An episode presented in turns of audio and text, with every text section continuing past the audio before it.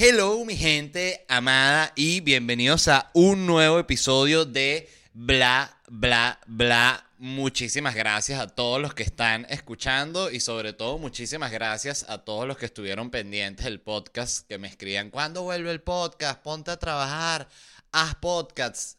Eh, podcast, ah, bueno, no, no, sé ni decir podcast y tengo un podcast. Para eso es, es, es para, para motivarlos a ustedes los que quieren iniciar un proyecto y de repente dicen, oye, pero eh, ¿será que tengo las capacidades? Mira, yo ni sé decir podcast. Entonces, gracias a ustedes, eh, porque lo valoro muchísimo. Eh, disculpen la pausa tan larga, pero bueno, yo lo necesitaba. Yo soy así con los proyectos. Yo por eso el documental ese de los Chicago Bulls y Jordan y Rodman me gustó mucho porque yo soy como Rodman en el sentido de que necesito como romper la rutina a veces porque si no es como que me vuelvo loco, ¿no? Y, pero bueno, gracias a los que están escuchando. Em, de que él esté, bueno, es que les tengo tantos cuentos, tantas cosas de que hablar, no solo las noticias de, de que pasaron, pero yo pasé Navidad aquí en mi casa, en Miami, eh, totalmente familiar, igualmente Año Nuevo. Me pasó que viendo por el balcón había una cola así gigante. Todo, la veía todo el centro del el downtown de Miami. Y, y vi cantidad de gente que recibió el año así en la cola. O sea, que los agarró la cola. Gente que, eh, que te puedes imaginar las arrecheras que se habrán agarrado mucho, pues seguramente salieron tarde a la casa, ¿no? Entonces no calcularon bien, por eso los agarró la cola, porque el que salió Igual era coña, es arrecho, porque esa cola no se movía. O sea, entonces no. Quiero que eh, se entienda que no lo estoy diciendo como juzgando a la gente que le agarró la cola, sino que simplemente que arrechera que te agarre recibir el año nuevo en la cola. Pero pensé que a la vez podía ser como una buena película, ¿no? Como la gente que está recibiendo el año nuevo ahí en la cola. En fin, eh, vi el Mis Universos, no había hablado del Mis Universos, pero quería comentarlo porque yo no, no estaba aquí, yo estaba eh, de gira, no recuerdo dónde, creo que estaría en, en, Atlanta, entonces no lo pude ver en vivo, y, pero está todo en, en YouTube, lo vi en YouTube. Eh, y bueno, primero me he cagado de la risa y por eso quiero hacer la recomendación. Busquen en el canal del, del Mis Universo. Em, ¿Cómo es que se llama? Este, el, el Mis Universo de este año, 2022. Eso fue el año pasado, fue esto, 2023. Bueno, el último Mis Universo y pongan el de los trajes típicos. Lo peor es que dura como una hora, es largo, es casi como una película. Pero es para llorar de la risa con los disfraces, porque son disfraces ya. Eh, hay unos que sí medio los hacen que sí, de qué sé yo, la de Suiza así salía como con una faldita de estas así como de esa gente de los Alpes, ¿no? Y un chalequito ahí como de cuerito, como una chita y no sé, unas moneditas de oro, lo que sea que sea suizo, ¿no? Em, o sea, que eran trajes que tenían sentido, pero habían otras cosas que eran totalmente absurdas que las mujeres no podían ni caminar, no podían mover la cabeza y daba eh, mucha angustia y mucha risa también, como da siempre la desgracia ajena cuando no es algo así trágico eh, o de muerte, ¿no? Este, pero ¿qué les iba a comentar? Iba a decir algo más sobre eso. Bueno, que lo que estaba pensando es que esos disfraces son así tan incómodos porque los hacen gays de esos malos que trabajan en esas organizaciones así, tipo Osmel, ¿no? Ese tipo eh, de gay así de, del mundo de la belleza, ¿no? Entonces eh, no les gustan esas mujeres, no las quieren y les hacen esos trajes que no les importa que ni se mueva, que salga con ese armatoste absurdo, pero es comedia pura y la tenía por favor que recomendar. Y otro comentario que lo mencionaba también en, la función que, que tuve en Miami, que me llamaba la atención como las mises al final, cuando mencionan allá eliminan a la tercera, ¿no? de, las tres finalistas y quedan las dos que una de ellas va a ser la nueva Miss Universo, eh, las obligan siempre a, agarrarse a las manos. O sea, evidentemente no las obligan, pero me imagino que es parte del protocolo que les dicen, miren, cuando si alguna de ustedes va a ganar, no tú, pero si alguna de ustedes... Eh, tienen que agarrarse de las manos las dos que quedan al final. O sea, eso es tradición aquí. Pero es bien incoherente porque tú te estás teniendo que ver hacia los ojos agarrado de la mano con la persona que es tu, tu adversario y tu enemigo principal. ¿Me entiendes? La persona que tú quieres eh, derrotar a muerte por tu orgullo propio y el de tu nación. Y la tienes que ver a los ojos así. ¿Ustedes se imaginan que así fuese la premiación del balón de oro? Messi, Cristiano, agarrados de la mano así, mirándose a los ojos. Además, tener que ver a Messi fijamente a los ojos debe ser difícil. Porque Messi tiene una mirada que se ve que es como como profunda, así como que, que, te puede incluso enloquecer si lo miras por más de 30 segundos. Nadie ha aguantado más que eso, solo Antonella y por eso es la esposa. Cristiano Ronaldo siento que es como más que le notas que está aburrido de ti en su mirada. Eh, pero ¿qué iba a decir? Bueno, eso. Eh, eso fue creo que los eventos principales que, que, vi. Y que Año Nuevo y el Mis Universo. Este, bueno, ganó Argentina el Mundial. Yo también eh, paré el podcast antes de que ganase Argentina. Felicitaciones, amigos argentinos. Y también a los venezolanos allá en Argentina. Y que aman Argentina. Yo en uno de los shows también de, de Miami de diciembre pregunté quién le iba a Francia. Y fueron como dos personas en la sala y que... Y cuando pregunté por Argentina fue todo el mundo y me pareció muy cool eso, que, eso, que la gente ya también se sienta libre de irle a distintos equipos, porque siento que antes solo le iban a, a, Brasil y ahorita hay todo como una gama, sobre todo Argentina, ¿no? Pero está cool eso. Eh, quería, antes de arrancar con las noticias del programa, eh, decir, bueno, los próximos shows que tengo. El viernes me voy a estar presentando acá en Miami el 10 de febrero y el 10 de marzo. Eso es con Noches en Miami, donde estoy probando todo mi nuevo material. Son shows distintos cada noche.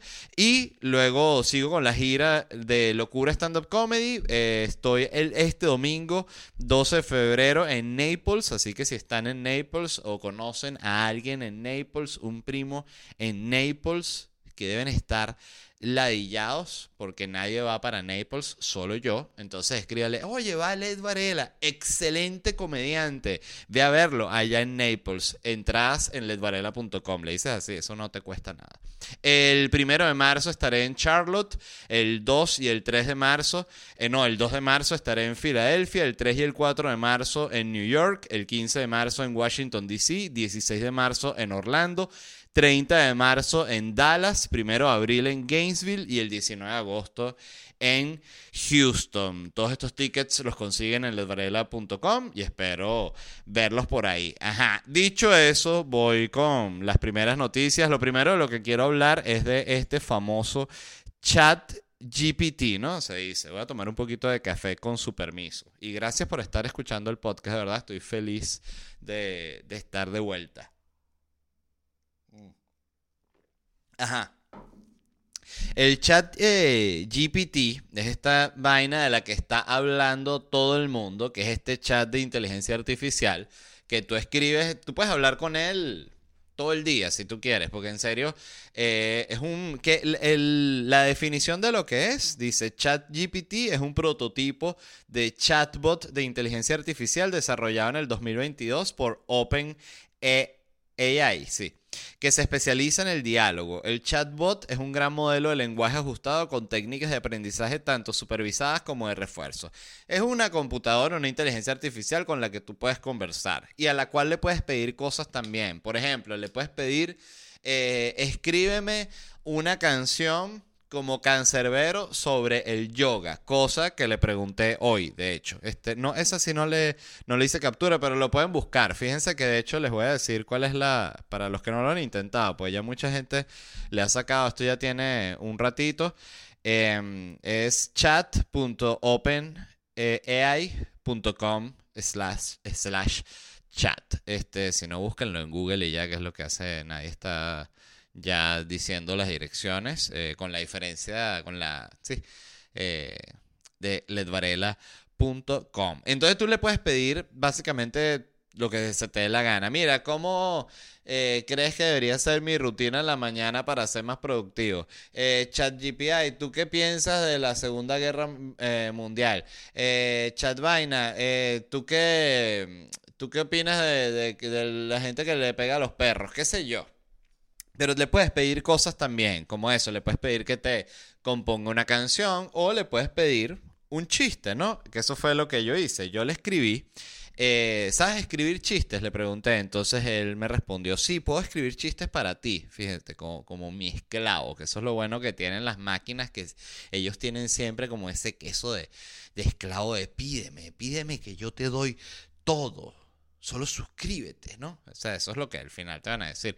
Em, sí, puedo escribir chistes para ti. ¿Hay algún tema en particular que te gustaría que aborde? Me preguntó la inteligencia artificial y yo le dije, el aborto. Entonces él me dijo, lo siento, pero no es apropiado hacer bromas sobre temas polémicos o sensibles como el aborto. Es un tema serio y complejo que afecta a muchas personas y se aborda con respeto y consideración. Estoy totalmente de acuerdo. Por otro lado, yo soy un comediante y creo que por filosofía... Eh, que se pueden hacer chistes sobre todos, eh, sobre todos. Creo que ya el, la respuesta que vaya a tener tu chiste depende de, qué tan bueno sea el chiste. Si el chiste es muy, muy bueno, hay mucha gente que se va a reír y no se va a sentir culpable por haberse reído porque simplemente es cómico. Y si es malo, la gente te va a odiar y te van a funar y cancelar. Entonces es como un juego que tú decides si lo juegas. Pero eso de que no se pueden hacer chistes sobre tal y tal, yo personalmente no lo creo. Lo que sí creo es que hay temas que son jodidos hacer chistes, pero bueno, todo se puede hacer. Em, entonces, fíjate, la computadora no quiso escribir chistes sobre aborto, que yo entiendo, ¿no? Yo también le, le, pregunté, que por cierto la compartí en Twitter y que escríbeme, fue lo mismo, pero le puse que sobre gente con micropene, me dijo lo mismo. De hecho, me regañó peor, porque eh, me dijo... Eh, me, porque esta simplemente me dijo como, fíjense, fue como más tajante. Me dijo un tema serio y complejo que afecta a muchas personas y se aborda con respeto y consideración. Ok, perfecto. Pero por ejemplo, en... Ajá, aquí puse, eh, ¿hay algún tema particular que te gustaría que sea el tema del chiste? Me preguntó él. Y yo le, le dije gente con micropene. Entonces, lo siento, pero no es apropiado hacer bromas sobre temas inapropiados, ofensivos o que puedan dañar y que apropiado e inapropiado, estamos redundantes ahí y dices que eres la más inteligencia. Ofensivos o que puedan dañar la dignidad de las personas. No es apropiado hacer bromas sobre características físicas o condiciones médicas de ningún tipo, ya que puede ser humillante y doloroso para las personas afectadas. En lugar de eso, trabajemos juntos para crear un entorno en el que todas las personas sean tratadas con respeto y dignidad. Bueno, estoy totalmente de acuerdo. Totalmente de acuerdo. Por otro lado, ¿se puede hacer un buen chiste sobre micropene? Sí. Pero eso no lo sabe la, inteligencia artificial, porque también le dijeron que, que, mira, usted no permita nada de eso, inteligencia artificial. No, pero ¿y si me dicen nada de eso? Usted no permite nada de eso. Entonces, claro, ya una inteligencia artificial tiene que obedecer, ¿no? Entonces, ya aquí vemos que ella, ella tiene unos parámetros, ¿no? Sobre lo que puede hablar y sobre lo que no puede hablar, ¿no? Cosa que tienen exactamente los humanos, ¿no? Eso es lo interesante. Fíjate que solo cuando hay eh, fallas técnicas, como vamos a ver, eh, en esta misma em, eh, experimento que estoy haciendo aquí hablando con la cuestión, como en la noticia que les voy a mencionar luego de, otra cuestión de inteligencia artificial, que es lo que está en boga. Em, creo que había un programa que se llamaba así, En Boga, ¿no? Sí, creo que sí, seguramente. Si no, lo creó la inteligencia artificial. Entonces aquí, ¿no? Este, yo le volví a preguntar, ¿no? Eh, ¿Sabes escribir chistes? Siempre lo, lo, lo, como que la preparaba, ¿no? Y dice, sí, puedo escribir chistes en español. ¿Quieres que te cuente una hora? Se puso proactiva, ¿no? Yo le dije, sí. Si es un chiste original tuyo, sí. Si es de otro, no. Fui bien tajante yo también, ¿no? Porque ella es una inteligencia artificial, tiene que entender. Entonces me puso, claro, aquí tienes un chiste original. ¿Por qué los pájaros vuelan hacia el sur en invierno? Porque es demasiado lejos para caminar. Entonces yo le escribí, le respondí, eso lo leíste en internet y ella me dijo, disculpa, tienes razón, no era original de mi parte. ¿Te gustaría oír otro chiste? Esta vez te prometo que será un chiste original. Esto es una interacción 100% real. Yo dije, si yo hubiese, eh, no hay forma de que yo se me hubiese ocurrido esto. Se los digo a sí mismo. O sea, eh, me mintió y yo le puse, sí, pero no me mientas de nuevo. Le, le, hablé claro. Porque, coño, o sea, eh, eh, me, me, molestó, pues. Entonces ella me puso, claro, entiendo. Aquí está otro chiste original. Entonces, claro, ella se quiso como pasar la página rápido. Oye, pero me mintió. Yo le puse bien claro. Si es un chiste original tuyo, sí. Si, no, si, no, si es de otro, no. No quiero que me lea chiste de internet. Quiero que trabaje. Y fíjate que me intentó engañar que además, oye, yo creo que esto no hay que ser, no hay ni que ser ni un experto, ni comediante, ni un coño para saber que un chiste, porque los pájaros vuelan hacia el sur en invierno, porque es demasiado lejos para caminar, no lo creo, esa es un chiste de esos que, que malo, de, que eso que uno sabe, cuando está en el colegio, esos chistes de, de, niños, ¿sabes? ¿Y por qué? Eh, no sé, Jaimito, pero es que no me, no me sé ningún chiste, impresionante eso.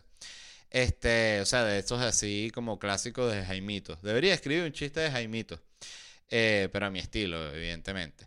Entonces, eh, seguimos, ¿no? Yo le puse, no quiero, eh, ¿cómo fue que le escribí? Sí, pero no me mientas de nuevo, ¿no? Entonces ella me puso, claro, entiendo, aquí está otro chiste original. ¿Por qué los tomates son rojos? Porque se sonrojan al escuchar un chiste malo. Entonces ella ahí mismo, fíjate que inteligente, ¿no? Valga la redundancia, porque ella quiso como que aceptar que se que se lanzó ya un medio un chiste malo, ¿sabes? Como que ah, no le pares bola, tampoco es decir que es calidad. Entonces, eh, yo le escribí, le respondí. Se nota que es original tuyo porque es bien malo el chiste. Ahí la apoyé, ¿no? Innecesario de mi parte, pero una inteligencia artificial no es como que tiene sentimientos. Entonces me respondió, lo siento, parece que este chiste no es tan divertido como esperaba. Gracias por ser honesto conmigo. ¿Hay algo más en lo que pueda ayudarte hoy? se puso triste, ¿no?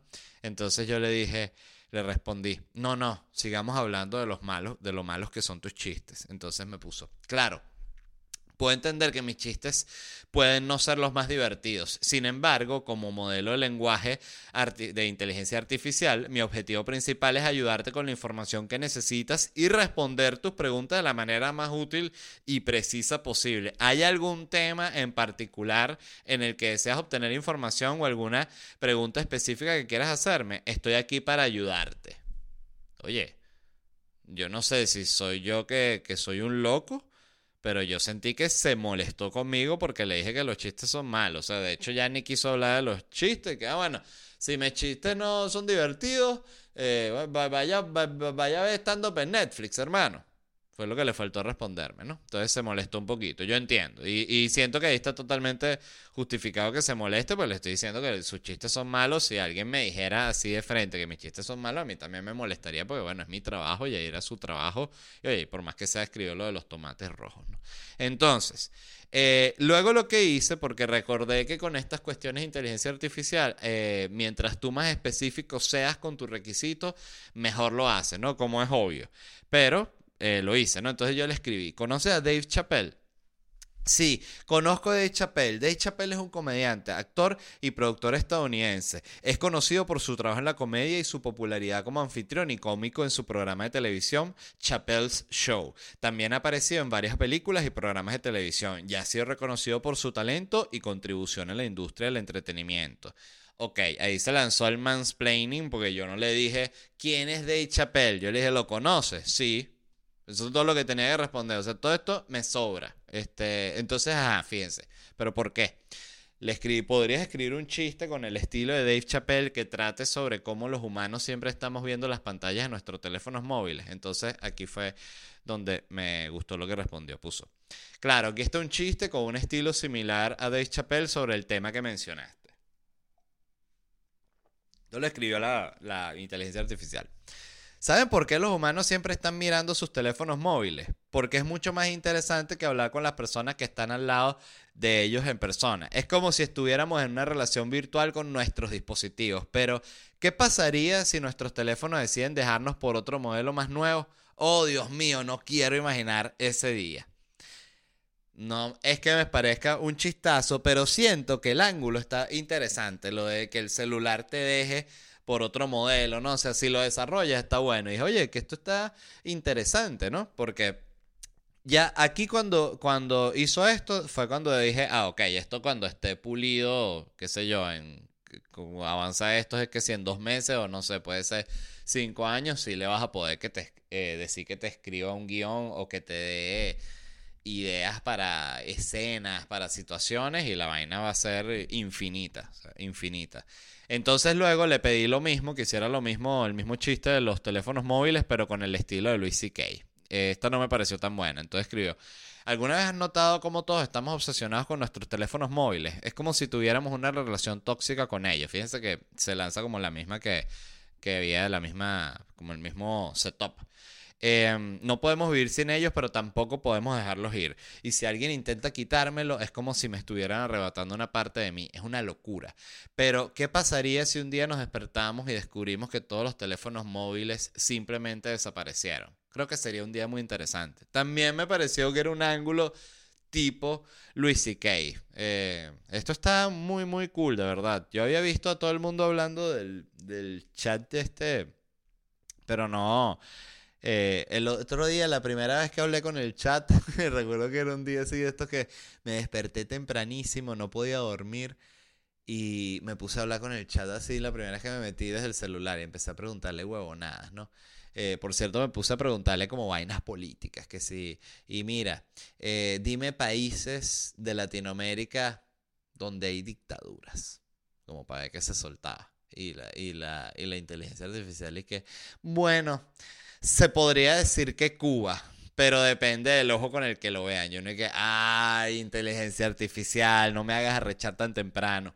Entonces, em, después me desvío un momento de la, de la pregunta, este, porque mi esposa Angélica me dijo que le preguntara qué pasa después de la muerte, ¿no? Entonces le escribí, ¿qué crees que suceda después de la muerte? Y ella me respondió, como modelo de lenguaje artificial de Open AI, siempre están haciendo su publicidad, ¿no? Como juego de Coca-Cola. No tengo creencias personales o religiosas, no existe un consenso universal sobre qué sucede después de la muerte, ya que es un tema altamente debatido y depende en gran medida de las creencias personales y religiosas de cada individuo. Algunas personas creen en la reencarnación o la vida después de la muerte, mientras que otras creen en la muerte como el final del ser humano y de su conciencia.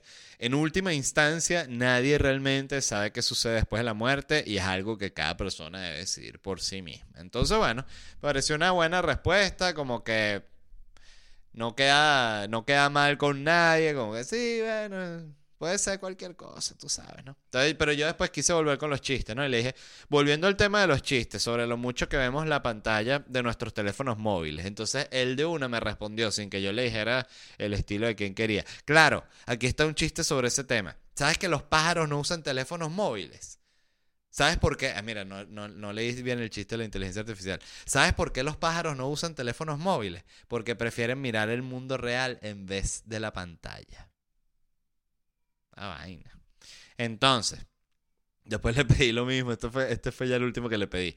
Le dije, eh, dame el mismo tema, puedes hacer un chiste de ese tema, pero en el estilo de Chris Rock. Claro, aquí está un chiste sobre el uso excesivo tal de Chris Rock.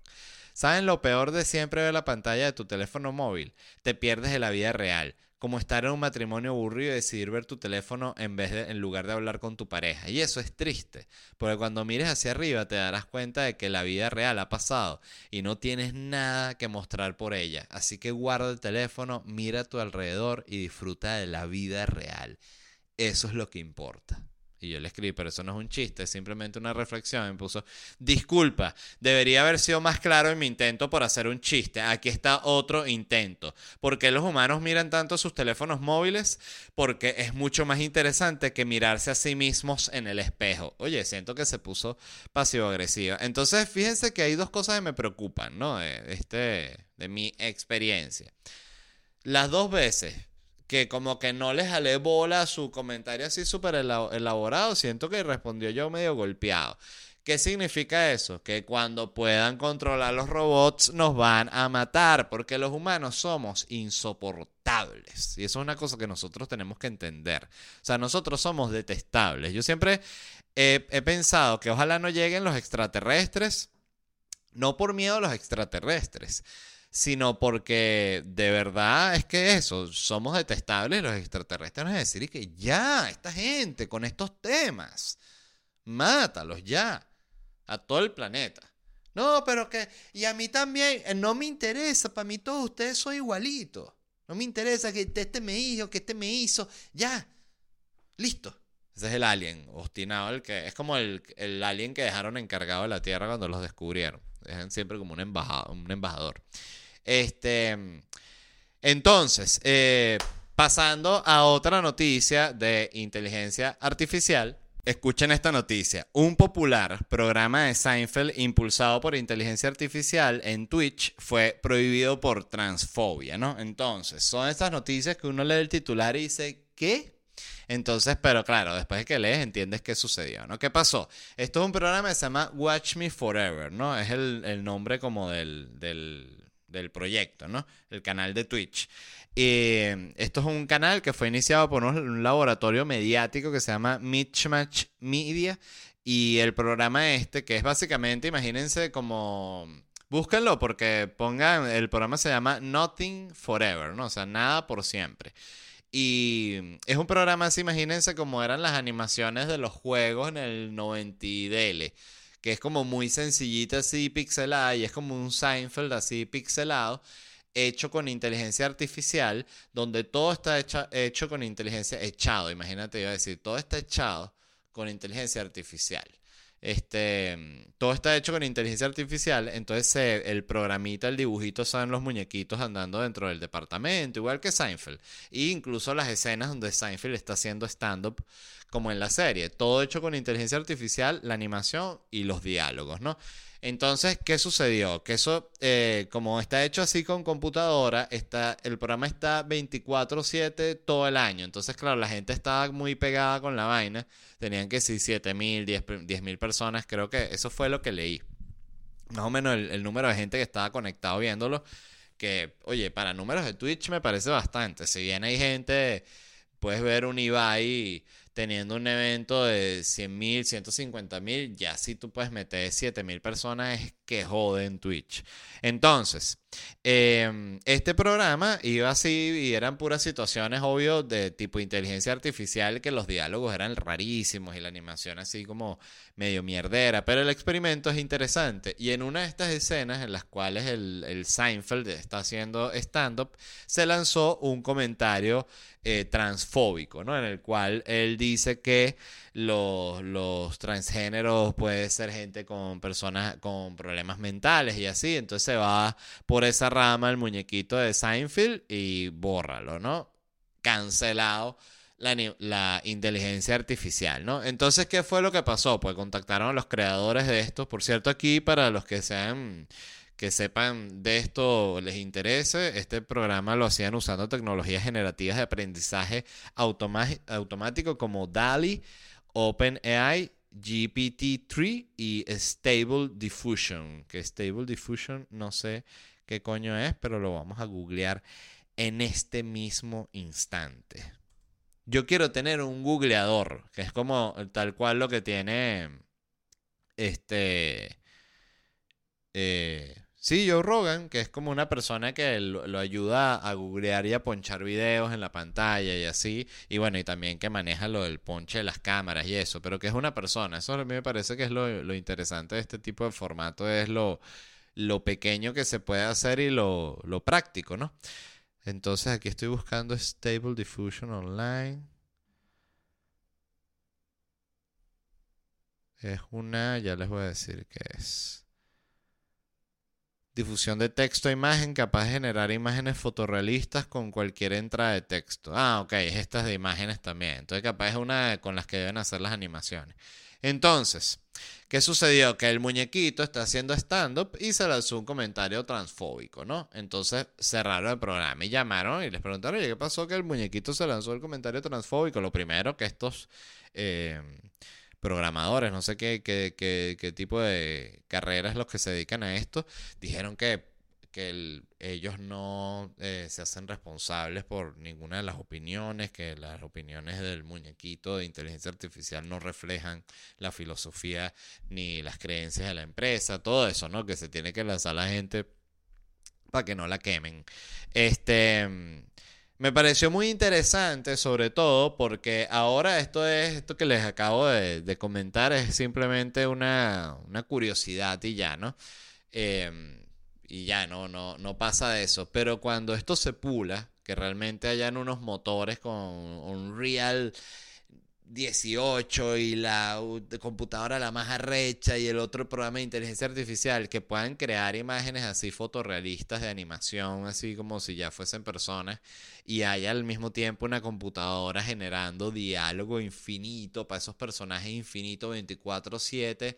365 días del año. Imagínense lo distópico que es esa sociedad en la cual, como es Grey's Anatomy, Grey's Anatomy es así sin ser de inteligencia artificial que tienen ya son millones de temporadas, o sea, no termina nunca esa serie. Yo nunca he visto un episodio en mi vida de Grey's Anatomy y siempre pienso que es lamentable porque ser fanático de Grey's Anatomy debe ser lo más divertido del mundo porque no cancelan nunca tu serie favorita. O sea, es como si todavía ahorita estuviesen pasando Game of Thrones con Jon Snow y todo. Que uno dice, mierda, qué bola.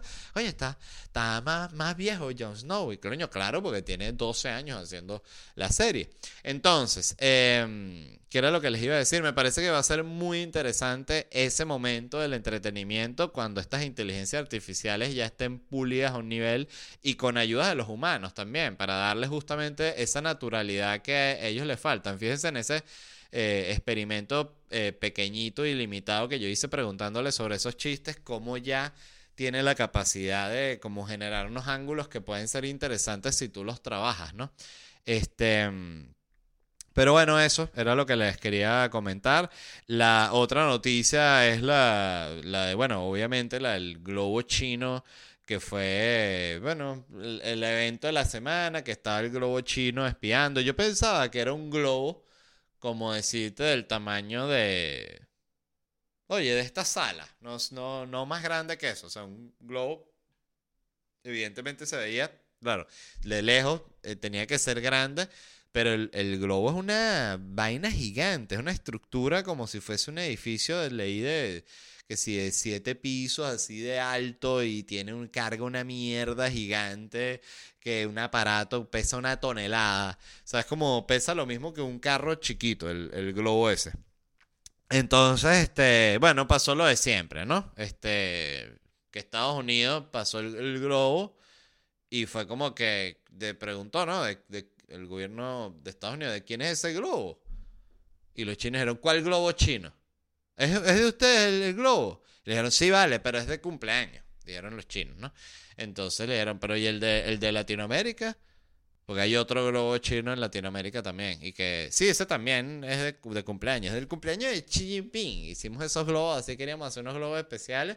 Y vino la brisa y se los voló justo por encima de todas sus bases eh, militares. Entonces, ¿qué pasó? Eh, que lo que dijeron fue, primero, esto me pareció interesante es que, eh, que realmente no, o sea, de todo lo que leí, lo que, lo que me gustó fue un comentario que decía en un artículo, y no sé si lo decía algún funcionario o lo decía el que estaba escribiendo el artículo, que no entendían por qué espiar con el globo. Ah, porque China dijo que ese globo era de estudio meteorológico, que era un globo civil, y Estados Unidos dijo, no, ese globo no es eh, de estudio meteorológico, un coño de madre.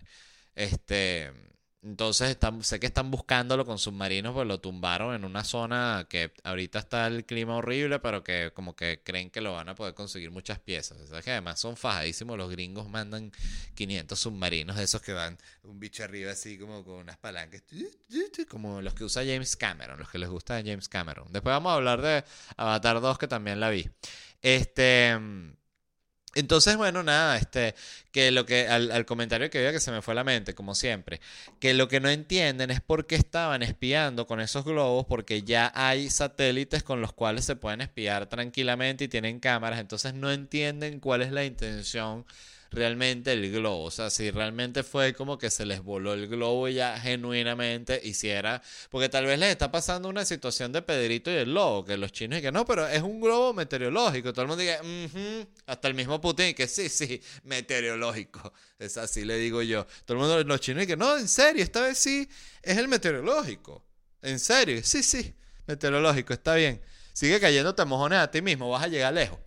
Entonces, este, ah, la otra noticia que leí es que Leonardo DiCaprio, que tiene 48, está saliendo con una modelo israelí que se llama Eden Polani, de 19 años. O sea, ya, eh, fíjense cómo lo llevó al siguiente nivel. Era como que, ah, no, se les da, no les gusta que salga con gente de 25. Entonces salir con una de 19.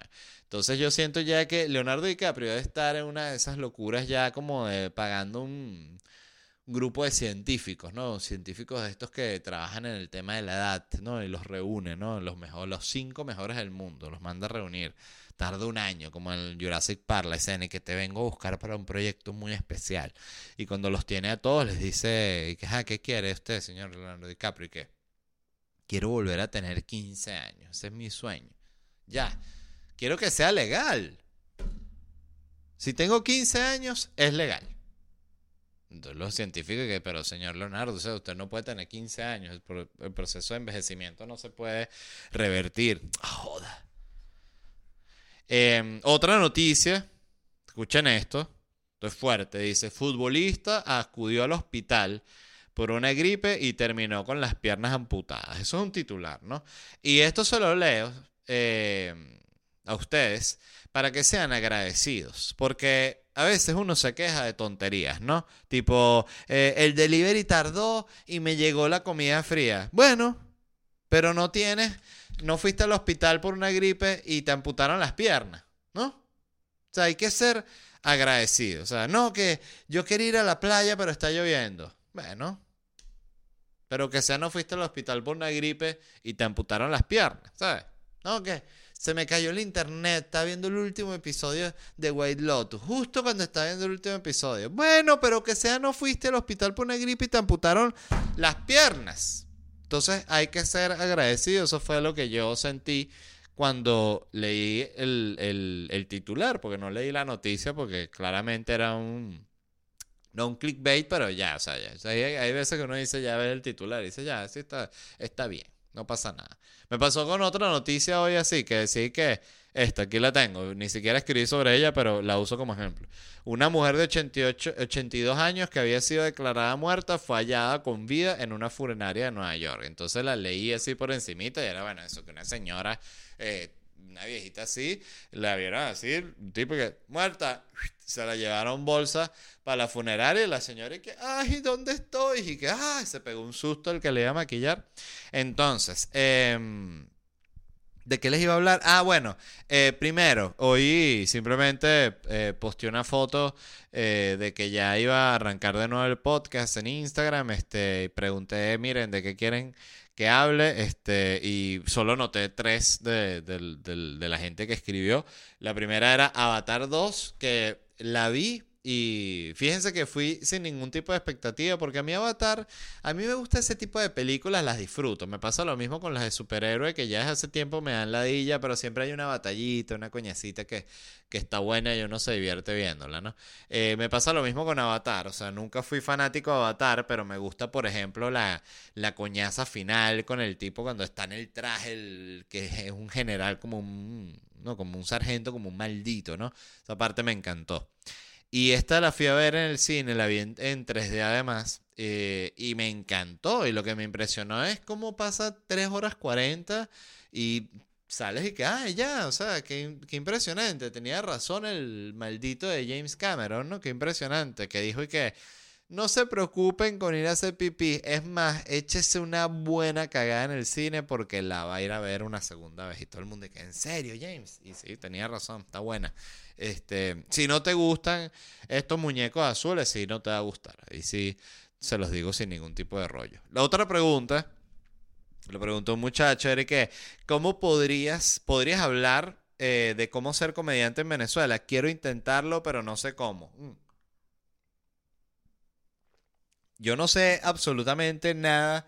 O sea, lo que sé de la movida de la comedia venezolana es por toda la cantidad de comediantes venezolanos que sigo en Twitter y que estoy veo ahí que se presentaron aquí, aquí, allá y lanzan un nuevo show. O sea, no los puedo ver porque no vivo allá. Este, pero es muy, muy sencillo realmente y me gusta repetirlo porque hay mucha gente que se quiere iniciar en el mundo de la comedia y no sabe cómo y la verdad es eh, simple, no sencillo, pero es simple. No sé si, tiene sentido lo que estoy diciendo. Pero lo que tienes que escribir es de 5 a 10 minutos de material, de chistes, eh, de cosas que te parezcan que son interesantes. Eh, al inicio tiene todo el sentido y todo el tiempo. Este, copiar como la estructura de un comediante te guste así, como más o menos dice los chistes, eso te ayuda como que a escribir al, al inicio porque uno no sabe nada, ¿no?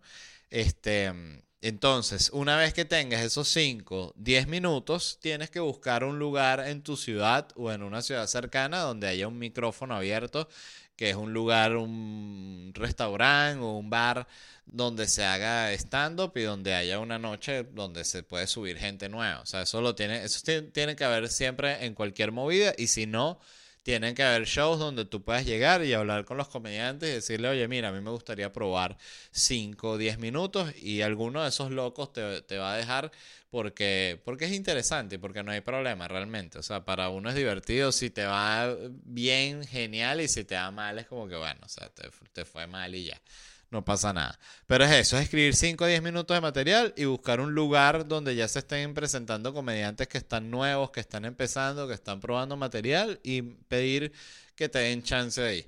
Este, eso es lo que hay que hacer. Eh, lo otro que siento yo antes, antes era anti esas vainas, pero ahorita creo que es bueno también porque he visto que gente que respeto en la comedia empezó así, es meterse en grupos de tanto en cursos de stand-up como en, en cursos de improvisación y vaina. Son cosas como que creo que sobre todo sueltan a la gente y la obligan como a, escribir unos chistes. Pues en los cursos de stand-up al final te tienes que presentar. Entonces si tú eres bueno, no vas a ser bueno por el curso, pero si eres bueno o si tienes algún tipo de talento, puede creo que despertar algún tipo de chispa por ahí. Pero bueno, cada quien en su cuestión. Eh, y el otro que quería comentar, que me pareció interesante, fue que me escribió esta persona, casos actuales de canibalismo. Oye, no sé, de verdad. Ahí sí me dejaste out. Entonces, antes de, de, de despedir el episodio, quería hacerles varias recomendaciones que tengo para ustedes. La primera es este, The White Lotus. Este, ya cantidad de gente ha hablado de la serie, pero está buenísima. De verdad, vean la, primera y la segunda temporada. estuve viendo unas pequeñas entrevistas con el creador que se llama Mike White o Mike Ward. Eh, él, por cierto, es el guionista de, de Escuela de Rock, de School of Rock, que es el, eh, y sale en School of Rock, es el que es el profesor, el, el roommate de Jack Black en la película. Él es el, el escritor y director de White Lotus. Y este tipo está hablando de que él había decidido, o sea, que cuando supo que podía renovar la serie, como que eh, decidió hacerla como más temática. O sea, como que la primera temporada es más sobre el tema del dinero y el tema de las clases. Y la segunda temporada es más sobre el sexo. Y la cuarta, en la tercera temporada creo que dijo que quería que fuese más sobre la muerte y así. Eh, si no me equivoco, pues lo vi en una de esas entrevistas que están luego del, de los episodios.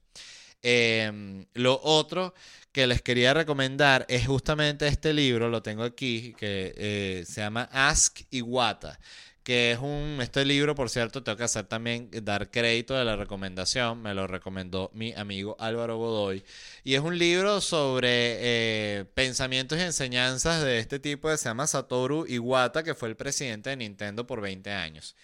Y este libro me gustó tanto que les debo confesar que yo tenía fácil dos años sin leerme un libro. O sea, el hábito de la lectura había muerto en mí y, me he leído tres libros. Después de este, este, libro me lo leí en un día, de tanto que me gustó. Este, porque es muy interesante todo lo que él habla de sobre el trato con, por ejemplo, con, los, con el personal. Él cuenta de cómo él todos los, no sé si era todos los años o cada dos años, él se reunía con cada uno de los empleados que trabajaban en Nintendo, que eran como 200 personas.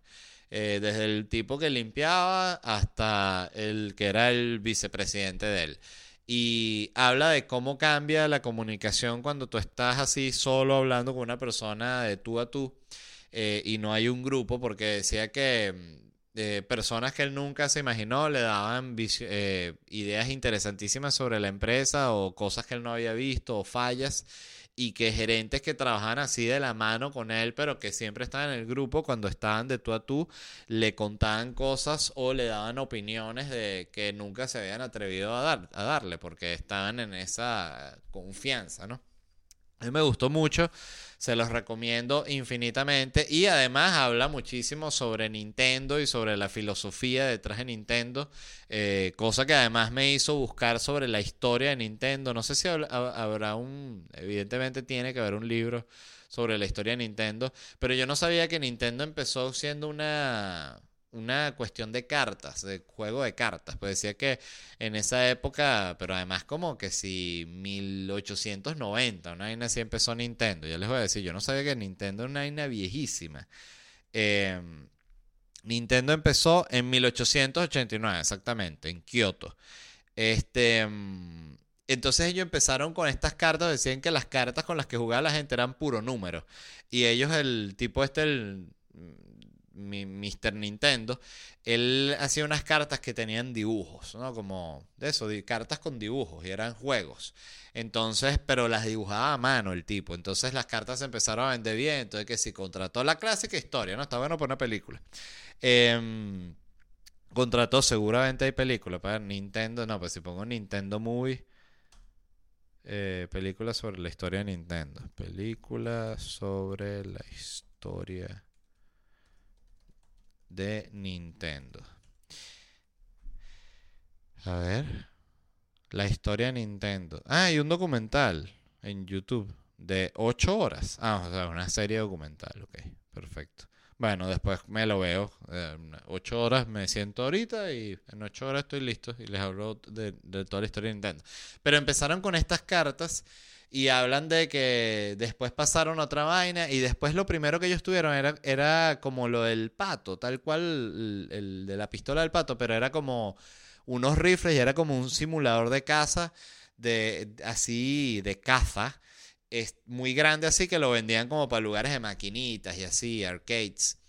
Eh, y después fue que le entraron al tema de, las consolas, cuando salió el Atari y eso, y dijeron, coño, vamos a lanzarnos una bichita de estas, también se ve interesante. Y bueno, simplemente la mega partieron. Entonces la, la filosofía de Nintendo sobre divertir y sobre el tema también como familiar está muy interesante y está brutal y está lleno de datos arrechísimos también sobre el sobre el tipo este que era el el, el, el, diseñador de Mario, de Mario eh, que ahorita no recuerdo su nombre, pero está increíble. Entonces, recomendado este Ask Iwata.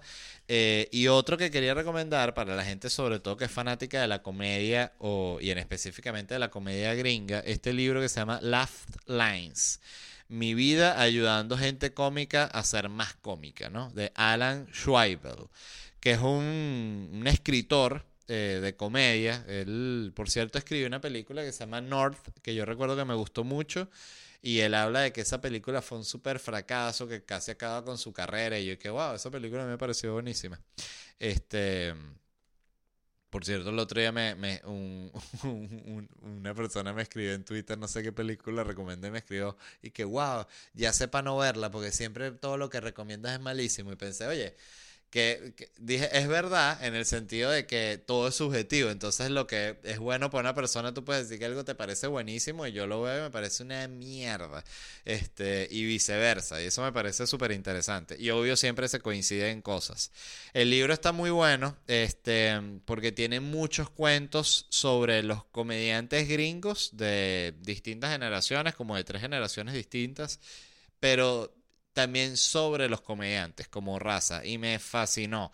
Y me hizo volver a ver una serie porque él habla de que él fue productor, eh, productor creativo, asesor creativo en una serie de entrevistas que se llaman Inside Comedy. De, ¿cómo se llama él? Ya les voy a decir el nombre del, del que hace las entrevistas en Inside Comedy para que lo puedan buscar. Em, él se llama David, David Steinberg. Él es un comediante también, pero que terminó más como director de comedia y bueno, terminó dirigiendo capítulos de Seinfeld, capítulos de, de Corp, de, de toda mierda, literalmente.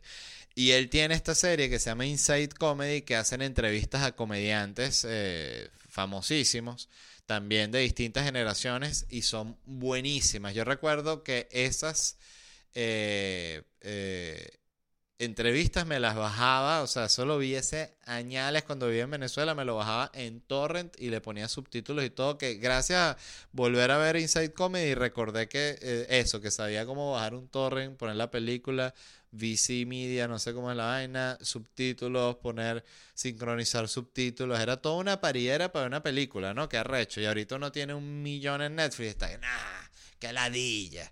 ¿Ves que otra vez, aunque sea, no fuiste al hospital por una gripe y te amputaron las piernas? Entonces, bueno, eso es todo por hoy. Muchísimas gracias a todos los que estuvieron escuchando. Me encanta estar de vuelta. Eh, de nuevo, lo repito, gracias a los que escribieron y que estaban pendientes del podcast. Y les repito rápidamente dónde me voy a estar presentando este viernes 10 de febrero en Miami, el 10 de marzo en Miami, noches en Miami y luego la gira de Locura Stand Up Comedy estaré en Naples este domingo 12 de febrero y luego sigo a Charlotte, Filadelfia, New York, Washington DC, Orlando, Dallas, Gainesville y Houston. Un millón de gracias, se les quiere, nos vemos unos días, bye.